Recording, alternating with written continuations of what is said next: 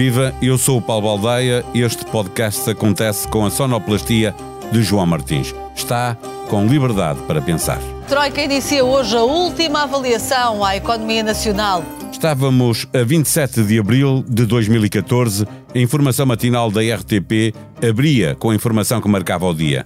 A saída da Troika prometia, aliás, ser a notícia mais importante do ano, mas em 2014 tudo aconteceu. A saber, Durão Barroso deixou a Comissão Europeia, Filipe VI foi coroado rei de Espanha, na Ucrânia foi deposto um presidente pró-Rússia e Moscovo decidiu anexar a Crimeia, descobrimos que havia portugueses a lutar na Síria pelo Estado Islâmico, no Brasil começava a Operação Lava Jato. Foi também no Brasil que se jogou o Mundial de Futebol desse ano e Portugal veio cedo para casa. Morreram Gabriel Garcia Marques, Vasco Graça Moura e Eusébio. O PS de António José Seguro venceu as europeias, mas António Costa achou que era pouquinho e apiou o seu camarada da liderança, levando o então secretário-geral do PS a fazer duras acusações ao líder que havia de lhe suceder. António Costa foi desleal e traiu uma cultura que existe há 40 anos no Partido Socialista foi desleal para com o líder do Partido Socialista, porque assinou um acordo comigo o ano passado, teve duas oportunidades para se candidatar à liderança e desta vez, na sequência de uma vitória do Partido Socialista, rasgou esse acordo e não aproveitou as duas oportunidades que teve para disputar a liderança do PS, se era esse o seu desejo. Mas violou uma regra e uma cultura do Partido Socialista. Em 40 anos, todos os líderes do Partido Socialista tiveram a oportunidade de disputar as eleições legislativas. Desta vez ela é interrompida. E é interrompida depois de o Partido Socialista ter obtido duas vitórias. Uma vitória nas eleições autárquicas e uma vitória nas eleições legislativas.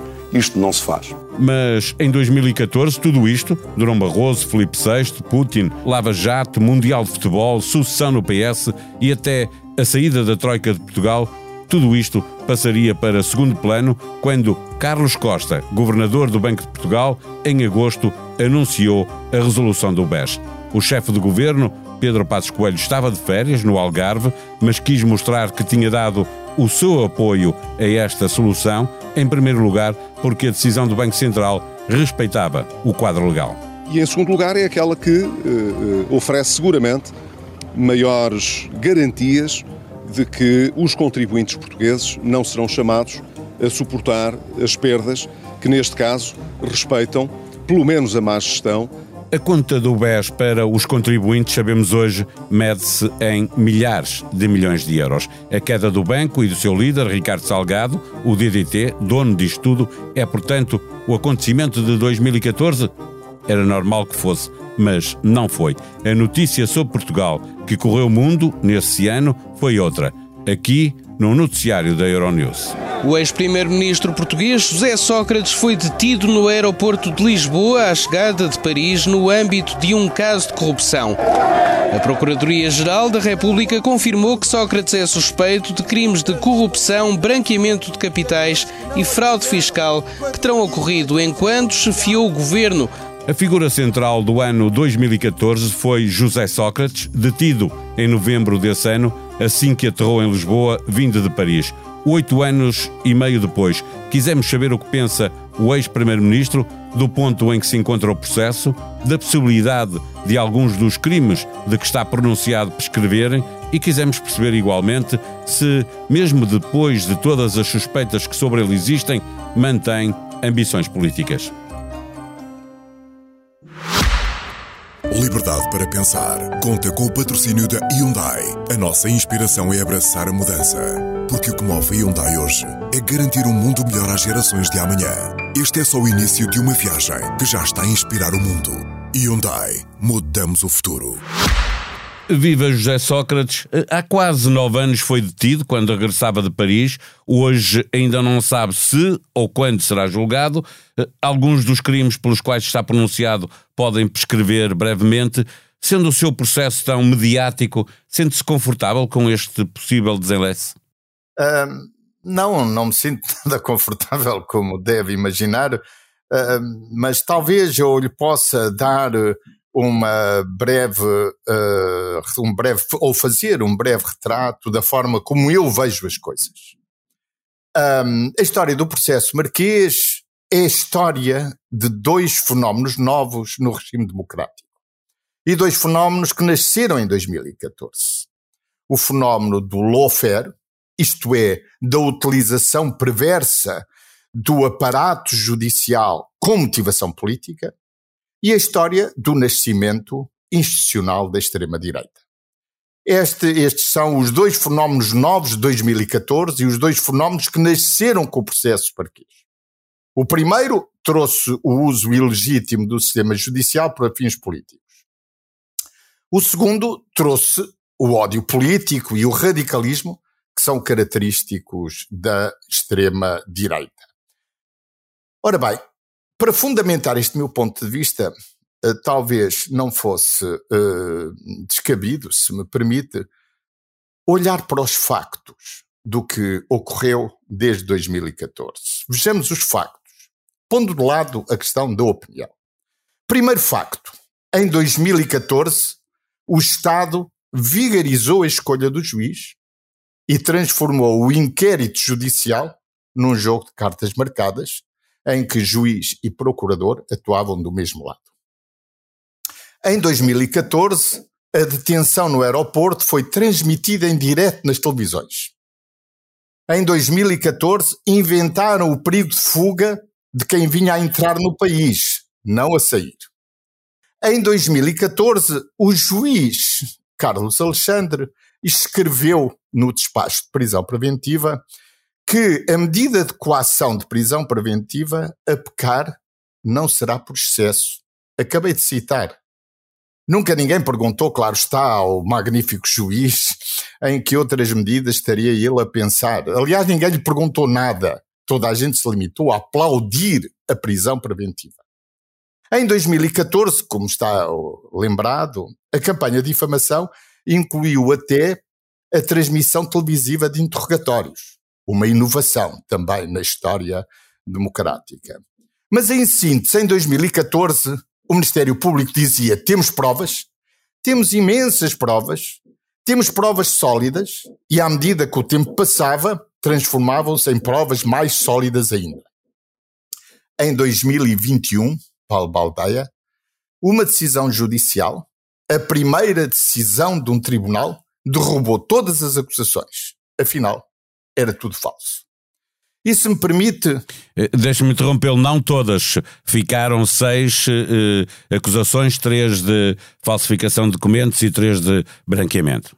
Com o devido respeito, não é esse o meu ponto de vista, porque essas que ficaram da pronúncia, a chamada pronúncia desses uh, seis crimes, afinal de contas, não estão na, na acusação inicial. São crimes novos, crimes que estou a contestar por alteração substancial de factos. Basta dizer o seguinte: na acusação, eu passei oito anos a defender-me de uma acusação que uh, dizia que o meu amigo era o meu testa de ferro.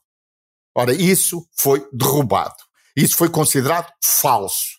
Mas, no entanto, no final, o senhor juiz achou que devia ele próprio construir uma nova acusação, considerando o meu amigo agora, desta vez, como um, corruptor ativo, embora de um crime que já tenha prescrito, e, portanto, em consequência, estão indiciados alguns crimes de uh, falsificação de documentos. E de Dessa decisão recorreu o José Sócrates e recorreu o Ministério Público também, não é? É verdade. Dessa decisão, veja bem que interessante, é que a decisão instrutória, uh, nesse, nessa parte em que pronunciou, teve, uh, cometeu a proeza de unir as duas partes, a defesa e a acusação, que pela primeira vez estão de acordo. Aquela acusação não faz sentido. Aliás, para a minha defesa, basta dizer o seguinte: o Ministério Público considerou essas duas, esses seis crimes como sendo insustentáveis em julgamento. E acho que não preciso dizer mais nada. Mas se me permite, Paulo Baldaia, desculpe só para voltar um pouco atrás e para que ficar claro porque é que eu acho que o processo marquês trouxe a instrumentalização do processo judicial para fins políticos à extrema-direita como dois, um, dois uh, fenómenos novos para a política portuguesa. Os dois factos mais importantes são estes. Em 2014, como está lembrado, a prisão, foi, a prisão uh, do processo marquês foi justificada com perigo de fuga e com provas sólidas. sete anos depois, em 2021, todas as acusações que vinham na acusação, claro está, na acusação do Ministério Público, foram consideradas fantasiosas, incongruentes e especulativas. E estou a citar a decisão instrutória. Todas elas. As de Val do Lobo, as das casas da Venezuela, as do TGV, da OPA da Sonai, da Parque Escolar, da Fortuna Escondida, do Apartamento de Paris e por aí fora. E deixe-me chamar-lhe a atenção para um pormenor. É que todas elas foram consideradas sem indícios que as pudessem sustentar. E o que é que isto quer dizer sem indícios? É que não é que não haja provas, é que não há sequer indícios. Portanto, não há nem prova direta, nem prova indireta. Bom, em suma, o ponto é este. Em 2014 diziam que tinham provas sólidas, em 2021, nem factos, nem provas, nem indícios. Esta é a extraordinária história do processo marquês que se iniciou em 2014 e que verdadeiramente está a ser escrita no futuro. É uma história em construção e em 2021 foi escrito um dos mais importantes capítulos. Eh, eh, o Ministério Público recorreu dessa decisão do, do, do juiz do Tribunal de Instrução, eh, está, está a aguardar que o Tribunal de Relação de Lisboa tome uma decisão, ela ainda não existe. Esse recurso está parado porque o engenheiro José Sócrates tem também apresentado pedidos de recusa de juízes eh, sucessivos, porque a lei que obriga a que todos os membros do coletivo sejam sorteados não está a ser posta em prática por falta de regulamentação. Pergunto-lhe se consegue perceber como é que uma lei aprovada em 2021 e que tinha 30 dias para ser regulamentada não tenha sido regulamentada. Bom, esse é um dos maiores escândalos de tudo isto, que não abrange apenas o, o processo marquês. Uh, isso de que está a falar é verdadeiramente escandaloso e chocante. Como é que um sistema judicial se recusa a cumprir uma lei da Assembleia da República, que foi aprovada uh, pelo hum, Parlamento. Uh, e se recusa recorrendo a, a, a, argumentos jurídicos que não fazem nenhum sentido, como que uh, se a, aquela lei precisasse de regulamentação que não precisa. Mas deixe-me pegar nas suas palavras para fazer o seguinte. Basicamente, no momento em que estamos, o Ministério Público, à medida que o processo caminha para o seu fim, o Ministério Público parece ter apenas duas preocupações. A primeira é com a tese da prescrição. A segunda é com as manobras dilatórias da defesa. Acontece que estas duas teses são teses falsas. Regressamos às mentiras de 2014. Ou melhor, mantemos-nos na estratégia das mentiras. São ambas falsas. Comecemos pela prescrição. A prescrição é uma mentira que não resiste aos factos. Primeiro, a decisão do Tribunal de Instrução nada teve a ver com datas de prescrição. Teve a ver, isso sim, com a substância material do processo. Isto é, não foi a prescrição que derrubou as acusações, foi a inocência que derrubou as acusações.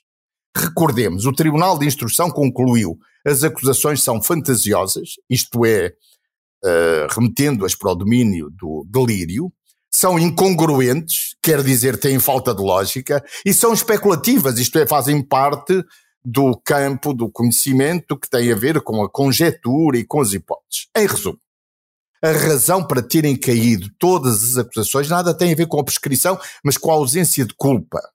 Quer dizer. Mas podem prescrever, podem prescrever os crimes que foi pronunciado, os de branqueamento designadamente. Já, Bom, já, em, já conversamos em, sobre isso, não? Em primeiro lugar, ainda não prescreveu nenhum crime. A única coisa que aconteceu na decisão instrutória é que a decisão instrutória derrubou as acusações em função da substância, da matéria, isto é, uh, concluindo que não havia indícios para fundamentar aquelas acusações. Portanto, não foi por causa das datas de prescrição. Mas, em segundo lugar, o Ministério Público insiste nas manobras dilatórias. Ora bem, desculpe, Paulo Baldaia, você tem acompanhado a vida política nos últimos anos, mas esta tentativa de imputar à defesa o atraso no processo é um negócio sujo. É um trabalho desonesto. Mais uma vez, os factos falam por si. Vejamos bem. O processo marquês caminha para 10 anos. Quatro anos foram de inquérito. E essa demora é da inteira responsabilidade do Ministério Público. Depois foram três anos e meio de instrução. E essa demora é da inteira responsabilidade do Tribunal. A defesa nada tem a ver com isso. Depois houve ainda uma disputa entre dois juízes para apurar qual deles tinha competência sobre o processo. Essa disputa durou oito meses e é da inteira responsabilidade dos dois juízes. Finalmente, o juiz de instrução ainda deu ao Ministério Público, de forma aliás ilegal, quatro meses para fazer o recurso. Ora bem, este tempo de quatro meses é também da inteira responsabilidade de quem o pediu e de quem o concedeu, do Ministério Público e do juiz de, instrução. Em síntese, a operação aritmética é fácil de fazer. Dos 10 anos do processo marquês, nove deles são da inteira e exclusiva responsabilidade dos agentes do Estado. Nada tem a ver com a defesa. A verdade é esta.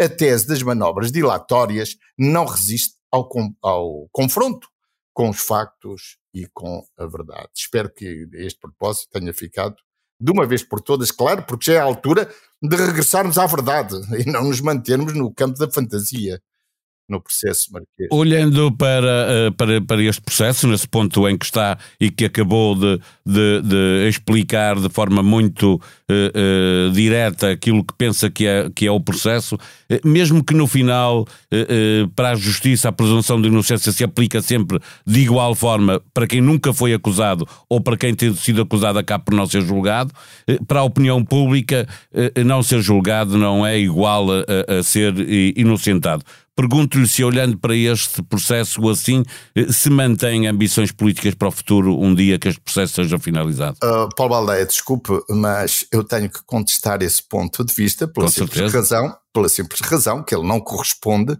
àquilo que é a teoria geral do direito democrático mais básica. Se eu não for a julgamento, é por uma única razão, é que não há indícios para me levar a julgamento.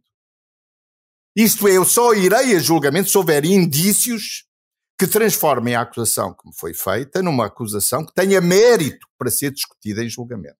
A fase em que estamos é uma fase para ver se as acusações têm ou não têm indícios. É nesta fase que estamos.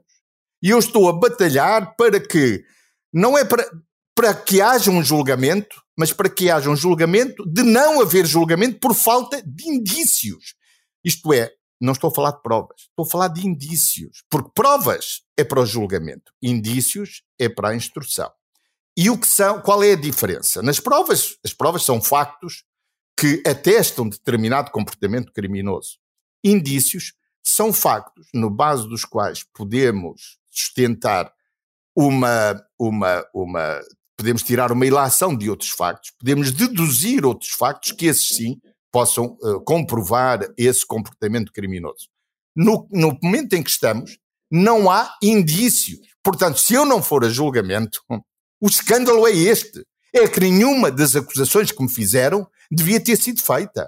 Assim, a minha pergunta prende-se com o facto da opinião pública ter uma, uma uh, opinião formada sobre esta matéria e isso tem implicações, obviamente. Portanto, para, vamos é lá ver, nós devíamos, devíamos, devíamos aceitar os chamados julgamentos populares, é isso? Não, que... não estou a dizer não, que devemos aceitar, estou a dizer que uh, a opinião é. pública uh, formou uma opinião e pergunto-lhe que peso isso tem para si. É isso que estou a dizer. Não, em estou, primeiro lugar, eu não sei. Não estou eu, eu a fazer julgamento nenhum. Eu sei, eu sei. Mas eu, eu não sei se, se a opinião pública formou ou não formou, nem isso me interessa. Não é? Nós temos aqui eh, várias questões a discutir que não cabem no, no, na, na, economia desta breve entrevista, e uma delas é justamente isso: é que o Ministério Público, durante estes, todos estes anos, o que fez foi construir um processo paralelo ao lado do processo anterior. Eu insisto, este um processo paralelo e público. Isto é, ele quis fazer o julgamento nos jornais o julgamento nas televisões, nada de uh, juízes independentes. Não, nós tratamos disso, nós procuradores e vocês jornalistas, nós os dois tratamos disto e não precisamos de mais ninguém. Eu, desde o início, sustento o seguinte: o processo marquês não passa de uma trapaça. É um, é um processo que tem uma motivação política evidente. Mas na altura, como está lembrado o Paulo Baldaia, perguntavam-me quais são as provas que tem de que uh, o processo é um processo político. Bom, as minhas provas agora estão à vista, agora já ninguém as pode ignorar. Primeiro, vigarizaram a escolha do juiz, manipularam a distribuição do processo, Fizeram como nas ditaduras, escolheram um juiz que mais convinha ao Ministério Público, alterando as regras que estão definidas na lei. Aldrabaram a lei para impor um juiz e para que esse juiz fizesse tudo o que o Ministério Público quis. Segundo, se for ver todas as acusações que me fizeram, todas elas são acusações que pretendem criminalizar linhas políticas. A linha política do TGV, a linha política da parque escolar e da reconstrução uh, das escolas secundárias, a linha política, por exemplo, das casas da Venezuela e da cooperação económica com a Venezuela. Tudo isso, o Ministério Público só teve uma preocupação política. Mas agora não podemos ignorar, oito anos depois, ou melhor, nove anos depois, não podemos ignorar o que se passou. O que se passou é muito simples. Em 2014 diziam que tinham provas sólidas, agora todas essas acusações são fantasiosas, incongruentes e especulativas.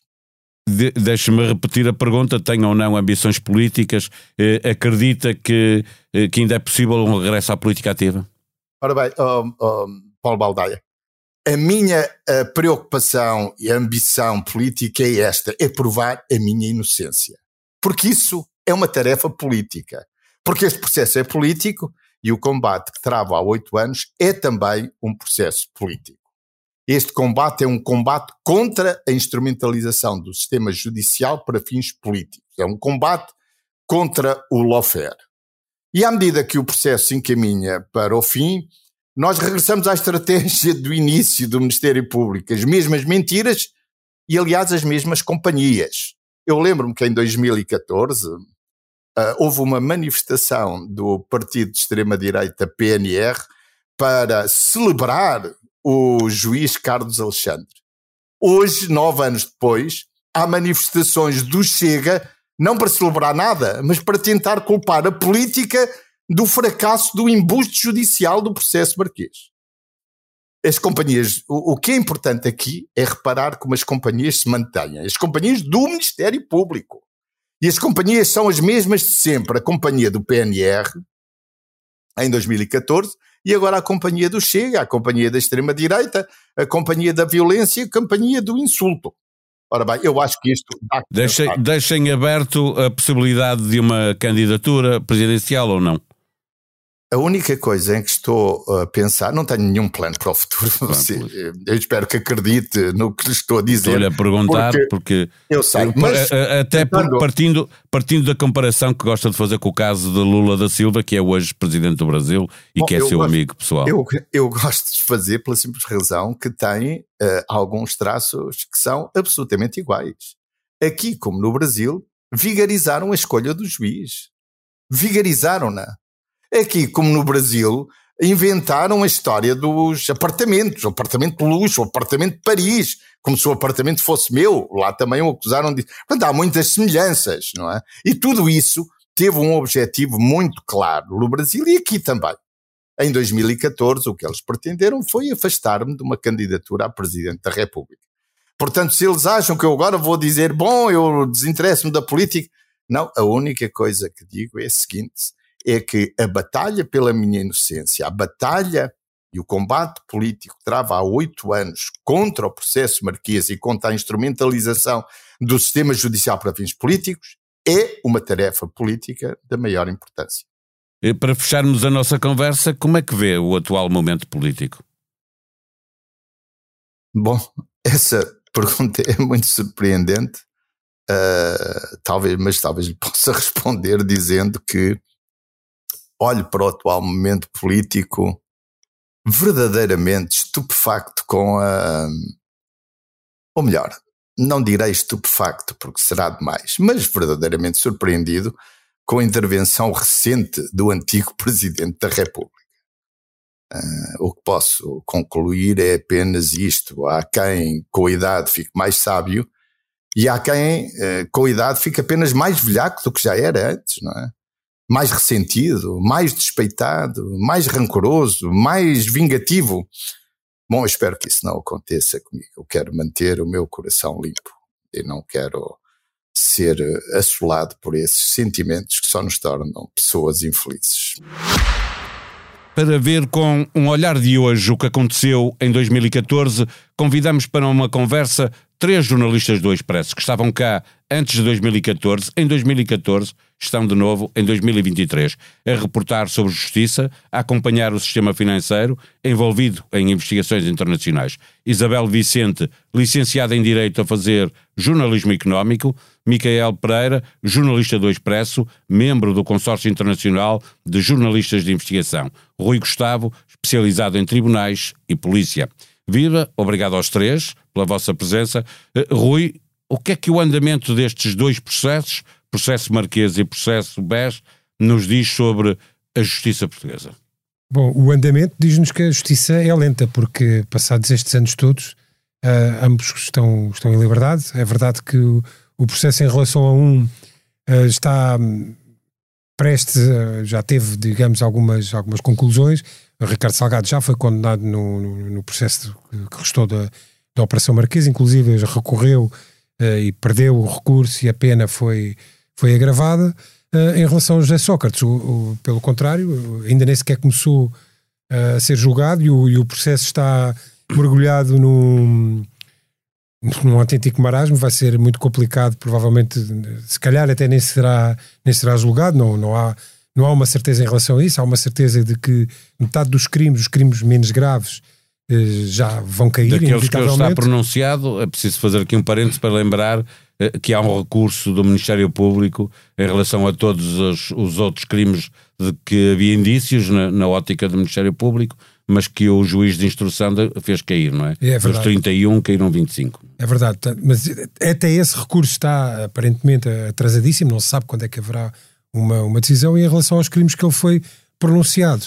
Uh, os crimes de, de falsificação já vão prescrever e os brancamente podem prescrever uh, ou não. Uh, é verdade que nos diz, portanto, que a nossa justiça é uma justiça complicada em termos de, de celeridade, porque é uma, uma justiça talvez uh, garantística, há muitos, há, permite muitos recursos, mas o atraso não foi só por parte da, dos recursos e da defesa, a investigação durou muito tempo, a elaboração da acusação também durou muito tempo, depois disso houve um conflito entre dois juízes fez o processo arrastar-se e atrasar-se ainda. Essa é uma alegação mais. que faz, aliás, José Sócrates na conversa anterior a esta que estamos a ter, eh, em que ele diz exatamente que o acusam a ele ou à sua defesa de estar eh, a prolongar o processo e ele diz que a maior parte do, do tempo que passou é da responsabilidade da, da própria justiça, não é? Do tempo de, de, de, investigação e do tempo de, de preparação do, do, no Tribunal de Instrução.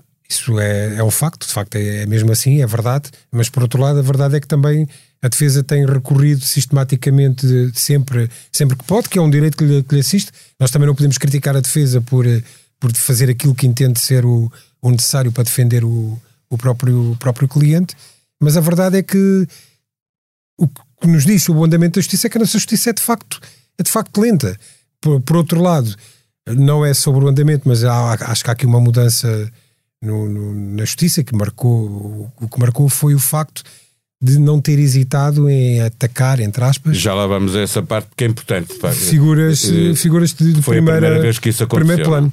Sim. Uh, já lá vamos pela ideia que fica, uh, quer por, por ter sido capaz de, de, de, de ir mexer com, com os interesses dos poderosos, mas também agora a ideia de que se eles não forem julgados com, com que, que imagem é que fica a justiça. Já lá vamos, Rui, Isabel. Tu esperavas mais celeridade e, sobretudo, mais fiabilidade por parte da justiça no momento em que foi possível fazer isto que o Rui estava a dizer, apontar aos mais poderosos?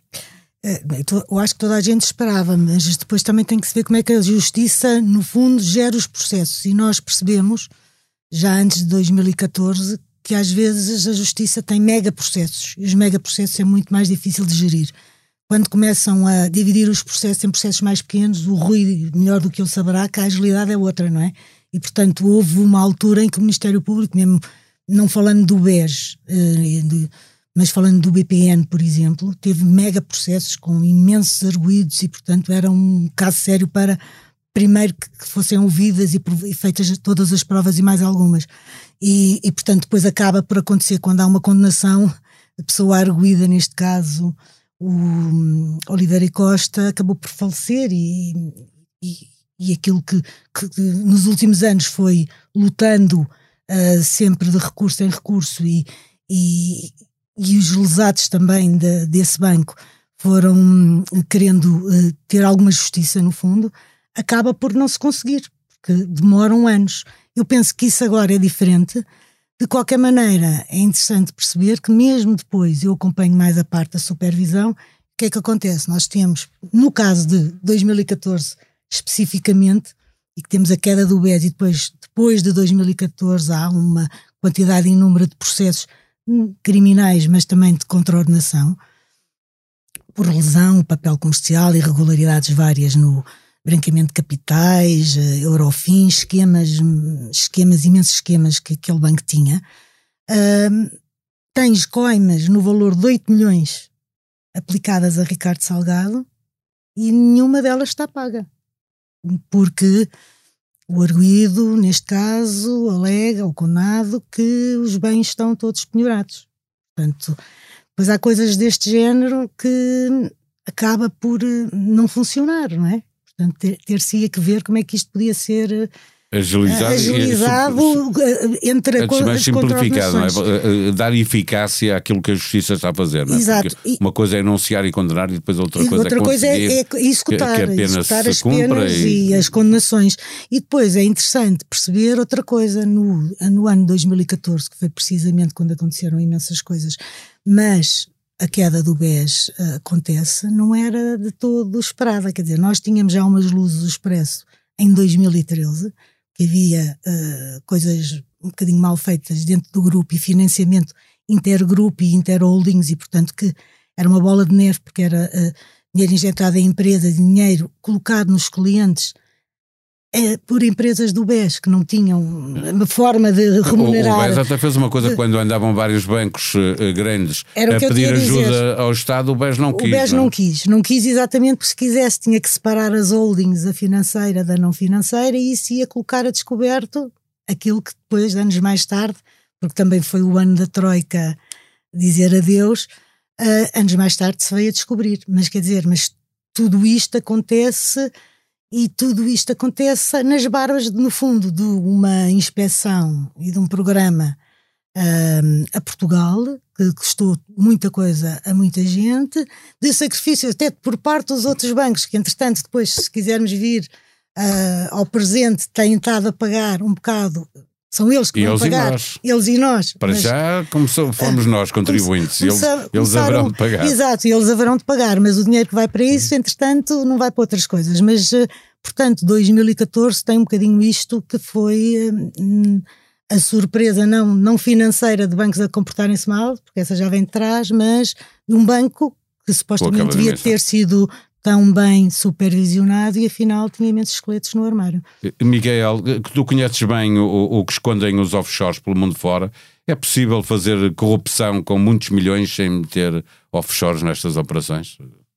Não, não, não é possível. É os offshores, eh, aliás, 2014 eh, é também um ano muito curioso porque esses processos que apareceram nessa altura, o do, o do José Sócrates eh, foi aberto no ano anterior, mas foi de conhecimento público em 2014, esses processos mostram exatamente que não é possível, em grandes esquemas de, enfim, de alegada corrupção e enfim, e outros uh, crimes financeiros. Uh, vamos já combinar que fica o alegado aqui para tudo o que nós dissermos, porque senão vamos, alegado esque porque, vamos esquecer de vez em exato, quando. Não, não, exato, exato, porque pronto, houve acusações e depois as acusações nem sempre terminam. Uh, Sim, condenações, mas por e corrupção. condenações e mas, transitadas em julgado. Exato, exato. Mas eu digo, é por corrupção, nos dois, nestes dois personagens que estamos aqui a falar, essencialmente, Salgado e, e Sócrates, ainda não foram uh, condenados não, por corrupção. Deles, em termos crime, criminais, não. Mas... mas eu digo, é, do, do ponto de vista da, de, destes crimes de colarinho branco muito complicados, muito complexos, que envolvem, de facto, figuras poderosas, entidades poderosas,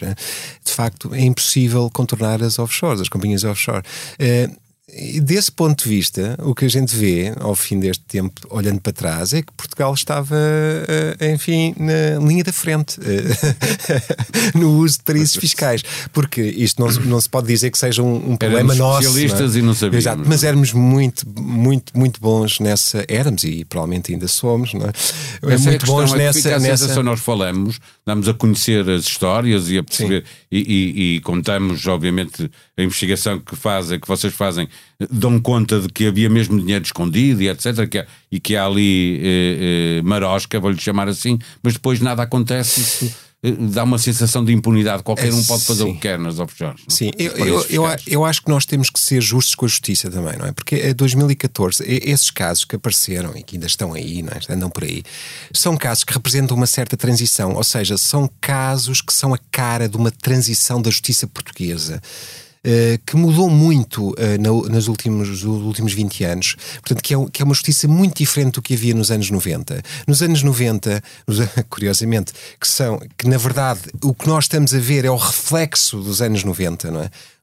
É o ressurgimento da família Espírito Santo. 90 e tal, sim. eh, sim, no início eh, voltaram, não é? Em Sim, força, portanto, a controle do banco grupos eh, no e- início dos anos 90, portanto, uma, no, fim, no final de uma grande transição da revolução de, do, do, de- do 25 de Abril, não é? Portanto, o regresso do grande capital das grandes famílias e, portanto, e depois a relação que tem com a política, com, com o poder político, porque essa relação existia, por esse, havia uma relação com o poder político antes do 25 de Abril, que esse grande capital tinha, e teve que E- ser e que reconstruída hoje, Ricardo Salgado, teve que ser reconstruída muitos governos. que teve que ser reconstruída, mas para voltar uh, ao, ao- ao início, uh, é uma transição de justiça que, é, que, que acontece nos últimos 20 anos, com o surgimento do Departamento Central de Investigação, uh, da Ação e Investigação Penal, com, o- com o surgimento do Tribunal Central de- que, que acompanha esses processos, não é? E, portanto, com uma certa, um certo apetite, não é? De novos atores na justiça para apanharem eh, casos como este. Claro que foram acabaram por, por, por ser eh, por encontrar um grande adversário do ponto de vista técnico, do ponto de vista de investigação, é o adversário eh, que, que- que, que é representado nas offshores, né? Nestes, nestes esquemas internacionais em que a gente consegue esconder tudo, em que, em que é muito difícil encontrar o rastro do dinheiro e encontrar essas provas de que agora o engenheiro Sócrates eh, diz eh, não existirem no, no, no processo que está aí pendente, não é? Rui, há pouco falavas sobre, sobre a ideia de que havia, houve esta mudança em que foi possível atacar, vou-lhe chamar assim, os poderosos. Eles foram investigados, foram detidos, em alguns casos, como, como o ex-primeiro-ministro José Sócrates, e acusar os poderosos, mas no final eh, ficamos aquém da expectativa criada, pergunto, e, e o que é que isto pode ter como consequência para a imagem da própria justiça? Eu tenho alguma dificuldade em aceitar essa, essa visão, porque a verdade é que eh, no, no dia em que estamos a falar, eh, o Ricardo Salgado viu a condenação que já lhe tinha sido feita confirmada. Isto é uma e coisa que. agravada, não é? Se alguém, dissesse isto, se alguém dissesse isto em 2013 ou 2014, mesmo quando o banco começou a cair, eh, alguém dissesse que o Ricardo Salgado vai ser preso, vai ser, eh, vai ser julgado, vai ser condenado, eh, era algo que provavelmente Ninguém ninguém iria acreditar. Ninguém né? acreditaria. Isso é verdade. Eh, por outro lado, em relação ao José Sócrates, é, é mais difícil de explicar. O José Sócrates esteve preso, ele não foi só detido, ele esteve preso, o que também seria impensável pensar que alguma vez um ex-primeiro-ministro em Portugal, já no Estado Democrático, pudesse ser preso. Ele esteve preso, se não estou em erro, há Quase um ano. 10 Sim, meses, ou coisa que o valha entre a, a prisão domiciliária e a, e a cadeia de, de Évora, onde, onde esteve preso, e é algo que nós nunca podíamos pensar. Depois, é, é fácil nós estarmos a falar já com, o- depois do jogo, ainda quando o jogo está a decorrer, ou já depois do, do, do fim do jogo, mas se calhar houve um erro estratégico, é que ainda há pouco a Isabel referiu, São que foi o de querer megaprocessos. acumular tudo no, no, no mesmo processo e que se tornou um processo um bocado ingovernável e incontrolável, mas depois também quando foi partido em partes contra este argumento que eu estou a dizer, quando o juiz Ivo Rosa partiu o processo em partes e que se pensou que o José Sócrates seria julgado imediatamente, como foi o Armando Vara, não estamos aqui a falar dele, mas também foi, também foi ministro e foi Sim, condenado, também, cumpriu a sua pena, já mais do que uma vez.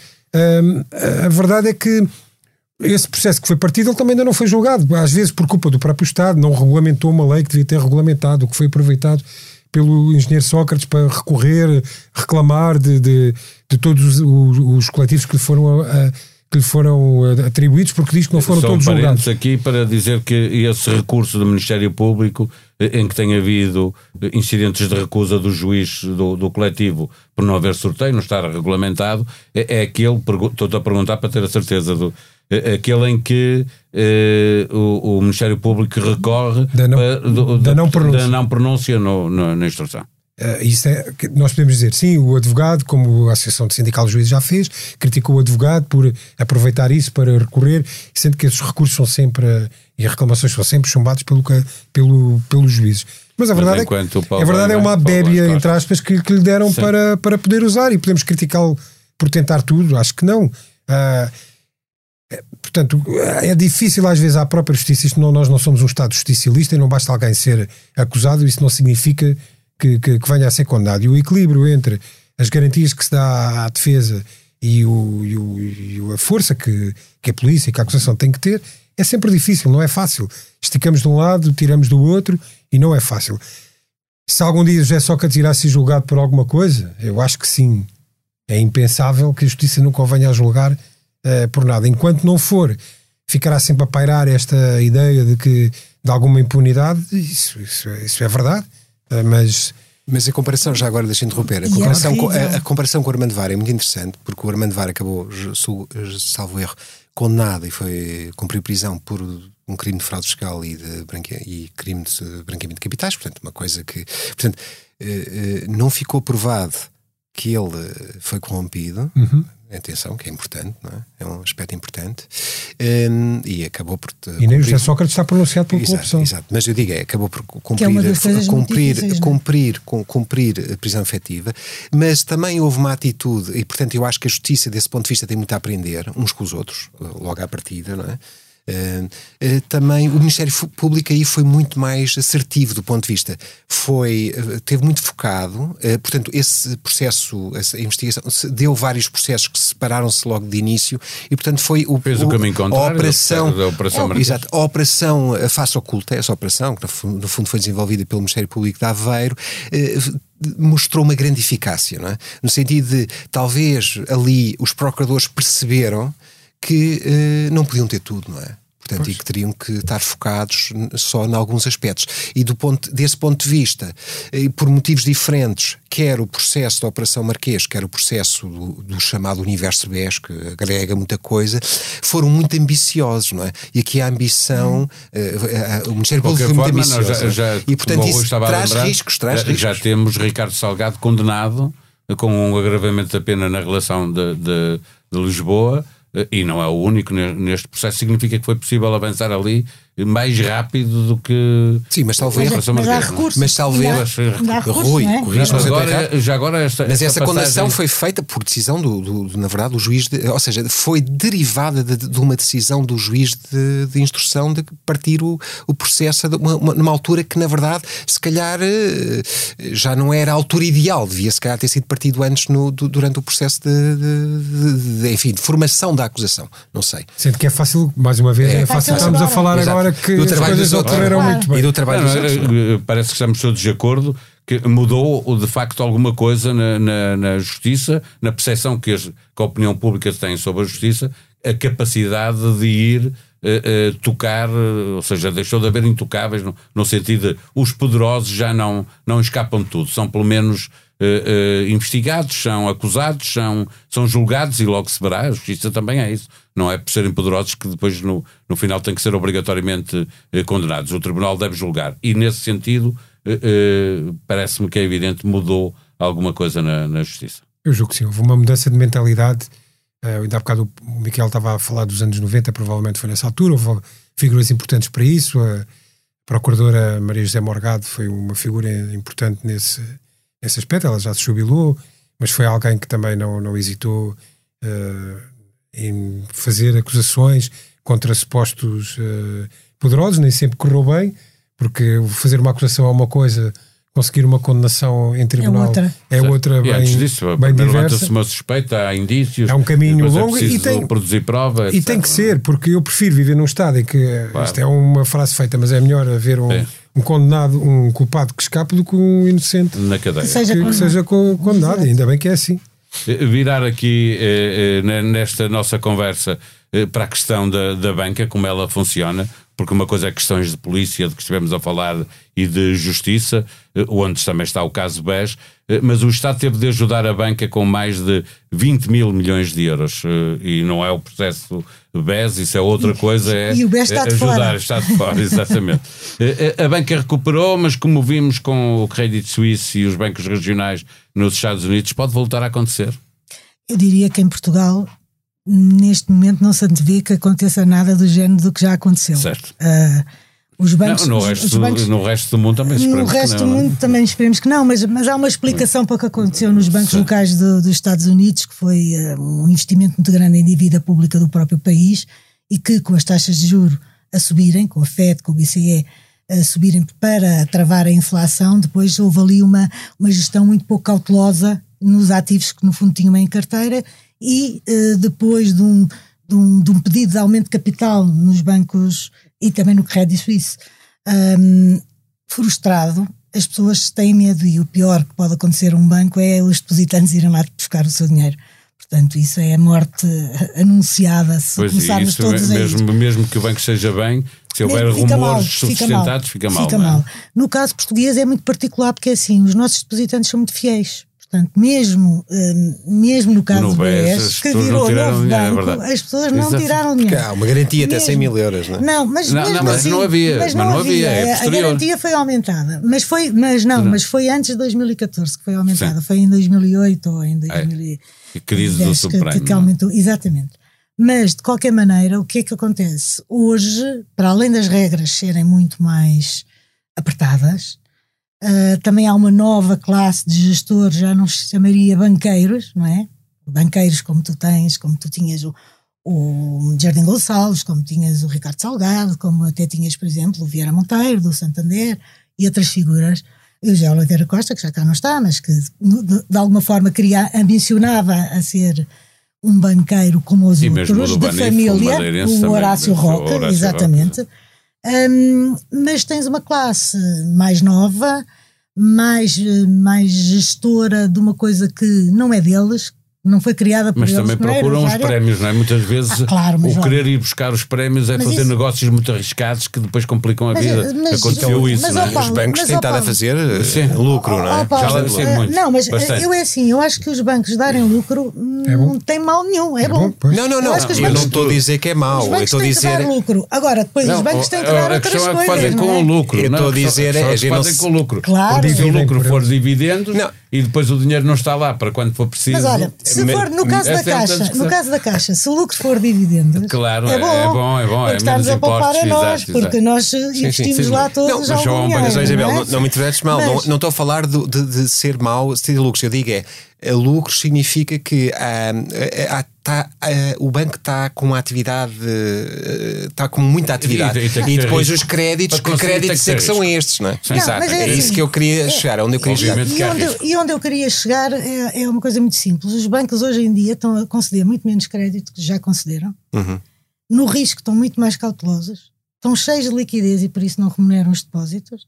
E a rentabilidade dos bancos, que é aquilo que Mas, interessa uh, mais do que o lucro, está a melhorar. Vamos ver o que, que é que os bancos fazem com isso daqui para a frente, não é? Em, em prol eh, dos clientes bancários, É, não é? Sim, mas e como Agora- estavas a dizer, há há uma, uma dívida anterior para pagar, não é? Que está lá Exatamente. no fundo. No fundo, eh, eu- os bancos têm andado em esforço até agora, não é? Desde 2011 em particular até agora. Depois tiveram uma pandemia, depois há uma guerra, há uma inflação que para todos é igual. Depois é óbvio, a banca paga-se bem e o gestor bancário e os administradores pagam-se bem. Tiveram anos fraquinhos quando tiveram a ser ajudados, porque aí tiveram que reduzir os seus ordenados. E, portanto, têm prémios. E eu às vezes olho para isto e digo: Ah, nós estamos a criticar os prémios. Nós também gostamos de ter prémios. Não, a Qualquer questão não é pessoa essa. A que- questão- a questão- qualquer não é pessoa a que crítica. trabalha, qualquer Não é- pessoa que não é trabalha, deixa-me é uma- ter a liberdade para Com pensar. certeza, que trabalha. exatamente. Liberdade para pensar e para bem dizer. agora. Que E para apresente- que Só que há um problema, eu também tenho que liberdade. apresente, que apresente resultados, como nós todos aqui, eu acho que isso é indiscutível. Hum, ah pá, se tiver prémios, Não, ótimo. não. Agora, a dimensão do prémio Aí e é a outra forma como questão. se atinge o prémio. E Deixa-me a só como perguntar. eu não vou, eu E não a vou dar- vezes que é- Não, é, Claro. Mas a a questão é, eh, para o o prémio eh, está eh, eh, ligado a um objetivo, não é? Até que pa- para ter um prémio X tem que ter um objetivo Y, porque senão o prémio não existe senão isso. A questão é, o que, qual é o risco que esses banqueiros estão a correr para atingirem o, o resultado Exato, esperado para ir exato, conseguir buscar o prémio. exato, o que aconteceu no passado foi muito resultado Por disso. É exemplo, por isso que o estou a que falar. aconteceu- pronto. sim, grandes empresários com grandes créditos Sim. em grandes bancos, mas depois não davam garantias nenhuma, não é? Tinham negócios muito A- A arriscados. dever sabe mil. Mas mil isso- milhões de euros conhecia Mas, várias. mas isso não tem a ver com o prémio que, os- que que as pessoas lá iam buscar. Repara, isso tem a ver com uma gestão, má gestão do dinheiro e má gestão do risco. E é, é nesse ponto. Não, nesta do questão risco dos empresários é verdade. eu acho. na é questão, questão dos do prémios risco, claro. houve muito risco para, para subir os resultados. Ah, Acontece, não é? Isso pode acontecer, mas quer dizer, hoje em dia tu não vês isso. Vês na mesma os prémios, Sim. mas não vês lá tanto o risco. Ou se tiver, está escondido, a gente ainda não, Mudou, ainda a não o viu. especialista na matéria és tu, Mas- e eu vou mudou, fazer uma pergunta. mudou, eu vou fazer uma pergunta. faz, a faz. supervisão, as regras são hoje bastante melhores e, portanto, dão bastante mais garantias eh, a, a- a todos os depositantes, obviamente. não é? Dão, dão, mas, eh, mas como nós também já A aprendemos do é essa, passado, não é? aprendemos É do que ninguém passado, diz é seguro, é quem- seguro. quem- ninguém diz, não, é, Claro, não é impossível, possível. nem impossível. Isto é um negócio de confiança, é gerido e a confiança é do lado de quem, é dos stakeholders, das pessoas, que, dos, dos clientes, dos acionistas, que não são só grandes acionistas, há pequenos acionistas e nestas fatalidades dos bancos ficaram a perder dinheiro, pessoas banais, com pouco dinheiro. Eh, mas, quer dizer, ninguém pode dizer, porque a malandrice, chamemos-lhe assim, Natureza humana. eh, está sempre mais à frente eh, do que nem neste caso preciso- dos bancos Bastava do que, do falarmos, que o polícia, pormos é? agora na conversa do que o polícia. as moedas digitais, e, etc. portanto, pá, e, é? portanto, isso é um risco. Isso é um risco dizer que estamos completamente seguros. Agora que estamos num clima e num contexto em que a banca está sólida, está mais rentável, não está aparentemente a fazer. A, a- a A dar, a, dar, a, dar, a, dar, dar crédito na- na sem garantias, da- a da- dar crédito para comprar ações, a dar crédito, que era isso que acontecia, a dar crédito para Até dava crédito para comprar ações de- noutro banco. Noutro dar banco, noutro- exatamente, no pronto. banco ao lado. Ah, essa história, como se conhece, e ele usou todos os, Exato. todos os bancos, quase todos. Portanto, eu acho que há que ter aqui, há que ter, ser um pouco otimista nesta Eh, Para questão. fechar esta nossa conversa, Miguel, eh, eh, a banca, na- na- nas investigações várias eh, que fizeste, nos casos que, eh, que deste a conhecer, tu e outros jornalistas que fizeram estas investigações, foi sempre, esteve sempre ao lado de, de- destes grandes negócios que se fizeram com, com os paraísos fiscais também. completamente sempre, no passado e no presente. Não é uma coisa do passado, isso é uma coisa do presente. Eh, tanto que eh, as- estas eh, investigações mais recentes, incluindo sobre o Credit Suisse, em que o Expresso esteve envolvido no ano passado, Sim, quase todos os anos foi multado o crédito suíço por, por coisas destas, não é? por houve- lavar dinheiro e etc. Houve, houve outra, houve outra investigação grande onde nós também envol- envolvidos, os Vincent Files, sobre a atividade bancária, também nos Estados Unidos, mas relacionados com bancos em todo o mundo, inclusive com relação em Portugal e tal. O que nós vemos é que, eh, apesar de haver sempre regulação e apesar de haver eh, departamentos de verificação de compliance, essas coisas todas, e, hum, é preciso um pouco mais do que regras para manter a ficha limpa, digamos assim. É preciso vontade, vontade, vontade. Política. Vontade política e vontade dos banqueiros e dos bancários que trabalham para os banqueiros, porque estão muito sujeitos também a essas hierarquias. A-. É Enfim, preciso ser sério. há uma O pressão. que o Miquel está a querer dizer é: é, preciso ser sério. É, não Não, basta é- parecer. não é? Exato, exato, é isso, é isso. Portanto, o que eu digo é: não, isso acontece, continua a acontecer e vai continuar a acontecer. Nós, enquanto jornalistas, temos que manter o nosso papel também de vigilância, de Claro. contar as histórias, e pronto, aqueles outro, o- outros profissionais, como o Ministério Público, os, enfim, todos os funcionários que trabalham na relação, têm que também se- cumprir o seu papel. Otimistas, sempre, não é? Claro. De que. eh, o futuro vai ser sempre melhor do que o passado. Mas Até tivemos ver. um passado neste, nesta Mal matéria demais mal. para ser mal verdade demais. e para se poder repetir. Deste ano de 2014, em que tudo aconteceu e ainda acontece, seja com o processo Marquês, seja com o processo BES, esta semana, por exemplo, o Tribunal da Relação agravou uma pena a Ricardo Salgado. No próximo episódio de Liberdade para Pensar, recuamos até 1983, o ano em que começou o governo do Bloco Central de Mário Soares e Mota Pinto e também o ano em que o FMI voltou a impor austeridade ao país. Quem nos conduz nesta história é Cristina Figueiredo, que convidou Daniel Proença de Carvalho e Francisco Assis. Tenham um bom dia, uma boa semana.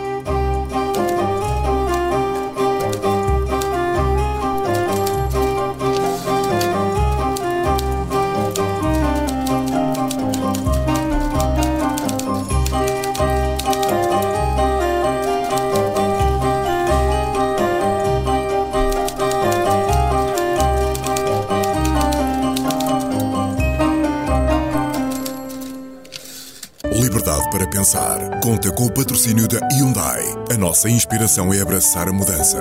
Porque o que move a Hyundai hoje é garantir um mundo melhor às gerações de amanhã. Este é só o início de uma viagem que já está a inspirar o mundo. Hyundai. Mudamos o futuro.